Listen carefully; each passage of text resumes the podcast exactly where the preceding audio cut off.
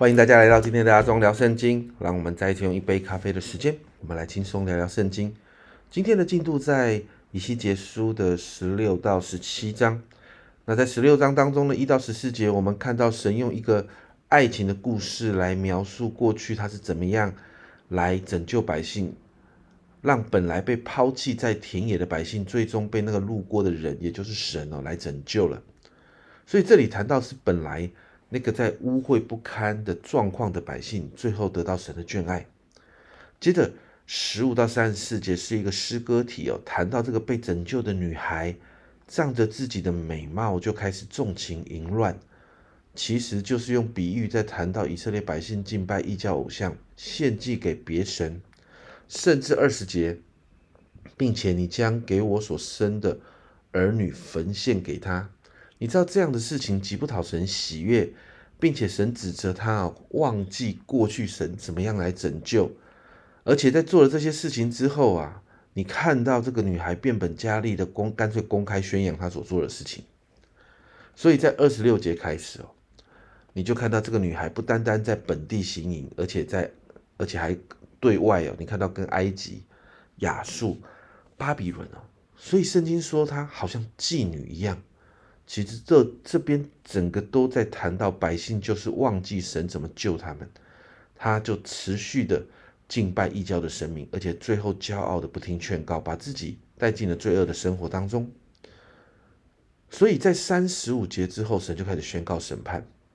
那三十五到四十三节呢，非常非常的露骨，用一些很看起来很不舒服的词汇哈，那些智慧啊来提到。那个堕落女人的整个淫乱的状况，那三十八节呢，你就会看到神宣告审判之后，那些引以为傲的那些圆顶花楼啦、高台啦，都会被拆除，财物会被夺去，会有人来攻击、火烧房屋，神的愤怒要临到。接着，你看到四十四到五十二节，神提到百姓的时候，神竟然这样说：这些百姓。比那些当时因的罪恶被神毁灭的索多玛更糟糕啊！神指责他们的罪到了这个部分，到了这个程度，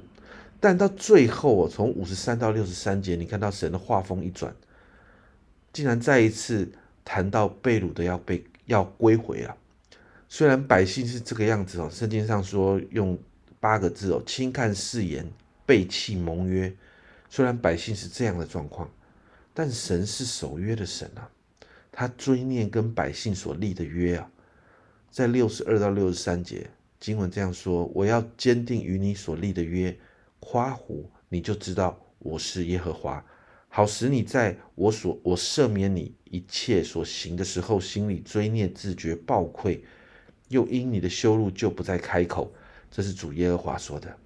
你看到这里面浓浓的爱了没有？神要赦免百姓，神要纪念他跟百姓所立的那个约。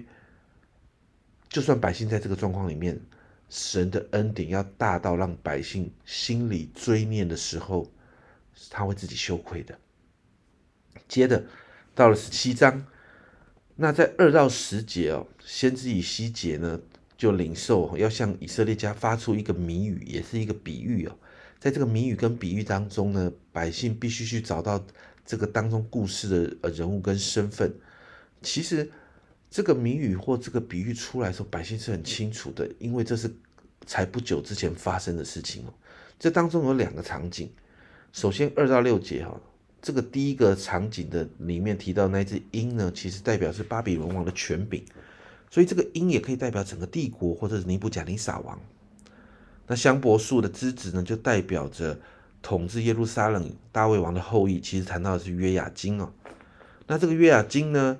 他在主前的五百九十七年哦，就被巴比伦王掳走了。所以这个香柏树的枝子哦，栽在那里，一般就是谈到这个事情。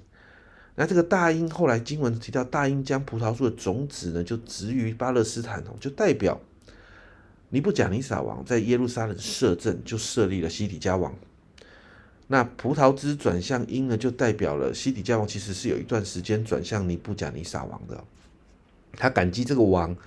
赐给他的一点点的权柄哦，所以他跟巴比伦王之间好像是一个呃那个关系，好像是一个摄政的一个性质啊。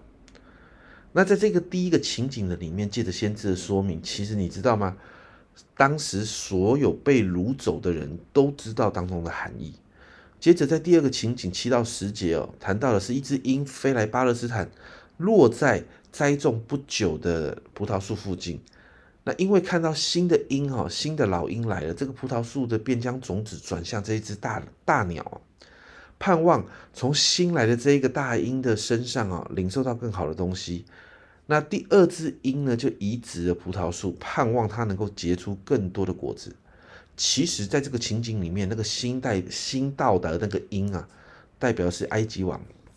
是在犹大南边的大帝国。那葡萄树之子转向第一只鹰，代表西底家王哦。本来他是巴比伦所指派的那个摄政的人啊。那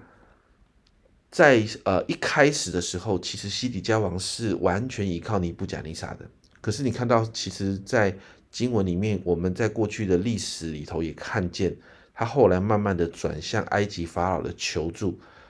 也就是期待在北方、南方这两个强权当中，他能够找到自身的好处了。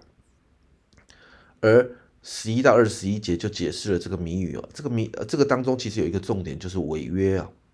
在十四节哦，他做到使国低微，不能自强，唯因守盟约得以存立。那这里就谈到盟约有多么的重要，立了约就要守约。而西底家王违反了两个约，首先违反了第一个与神立的约。过去的律法已经明确的禁止君王为了获得马匹哦，其实代表是利益，就重回埃及去哦，因为他们出埃及了，所以这是第一个违约。第二个，西底家王违反了跟巴比伦王所立的约，他背弃了那个承诺，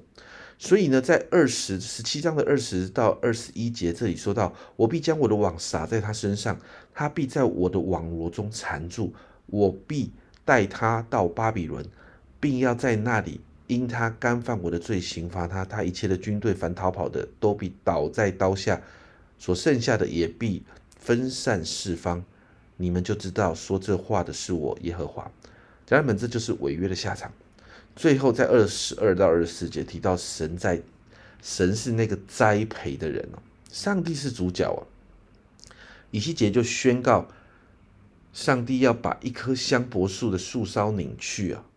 然后呢，他要将树梢栽在那个极高的山上。你知道，对香柏树来说，在这个高山的顶啊，经文说香柏树必然发旺，而且各类的飞鸟。都要再一次寻求庇护，就住在这个枝子底下。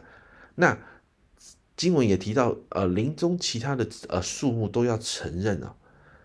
那神，你知道，神是掌管这万有的神，他有能力使这个树发旺起来。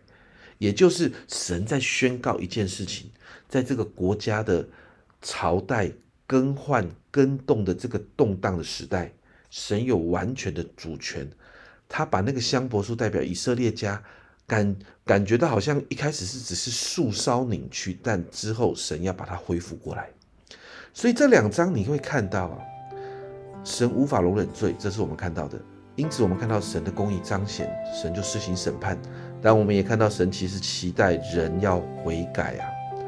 可以避开审判，因为他是慈爱的神。更是看到神对百姓也有宣告归回的恩典。其实，亲爱的家人们，你知道吗？在神全然的公义跟神全然的慈爱中间的那个平衡点，其实就是耶稣诶，就是十字架所带下来的救恩。因着耶稣在十字架上承担了我们所有的罪，神的公义都在他身上。耶稣的死跟复活就带下了拯救，而成就了恩典。因此，我们称为救赎的恩典。而你在这个恩典当中吗？因此，我们今天为我们自己来祷告。经文虽然我们看到神的公义审判，我们也看到神的怜悯跟慈爱，而我们可以因着耶稣，我们可以被救赎，领受这个慈爱的恩典。我们祷告，那个救赎、那个福音要不断的更新我们，好让我们每一天心意更新而变化，我们可以成为讨神喜悦的人。我们一起来祷告，亲爱的主，我们真是说。主啊，让我们常常看见，在那个公义与慈爱当中，耶稣你的恩典，耶稣你为我们在十字架上面所做的，主啊，让我们常常我们的心要归回你。主啊，主啊，让我们要归向那个你所带给我们救赎的恩典，也就是那个福音的里面。主啊，我真是向你来祷告。主啊，让我们每一天常常被你的福音来更新。主啊，主啊，让你的福音在我们身上是可以被看见的。主啊，那个更新是实在的。主啊，好让我们越来越成为带着耶稣馨香之气的人。谢谢主，这样祷告，奉耶稣基督的圣名求，阿门。家人们，公义跟慈爱的平衡点，就是十字架所带下来的救恩。让我们每一天都在这样的救恩、这样的福音当中被更新。这是阿忠聊圣经今天的分享。阿忠聊圣经，我们明天见。